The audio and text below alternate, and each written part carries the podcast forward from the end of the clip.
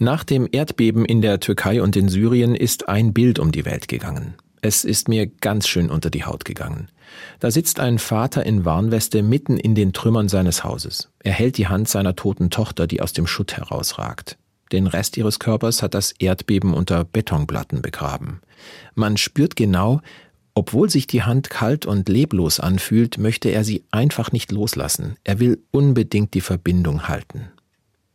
Kann das gehen, die Verbindung halten, obwohl jemand tot ist? Vieles geht nicht mehr. Sich umarmen, miteinander lachen, telefonieren oder einen gute Nachtkuss geben. Aber die Verbindung muss trotzdem nicht abbrechen. An jemanden denken, sich erinnern, die gemeinsame Zeit lebendig halten, das alles geht. Und ich kann auch offen sein für Worte, Blicke oder Gesten, die die vermisste Person jetzt machen würde. Ein guter Freund von mir ist vor zehn Jahren gestorben und trotzdem lebt er in unserem Freundeskreis weiter.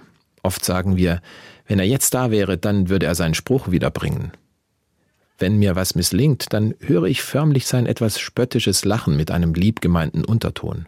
Und manchmal meine ich sogar einen Kommentar von ihm aus dem Off zu hören. Ich habe einfach das Gefühl, die Verbindung steht trotz allem. Ich wünsche dem türkischen Vater, dass auch bei ihm die Verbindung zu seiner Tochter bestehen bleibt. Und nicht nur ihm wünsche ich das, sondern den Tausenden von Angehörigen, die traurig und verzweifelt sind. Die tote Hand, die aus den Trümmern ragt, hat der Papa irgendwann loslassen müssen. Aber die Verbindung kann trotzdem bleiben.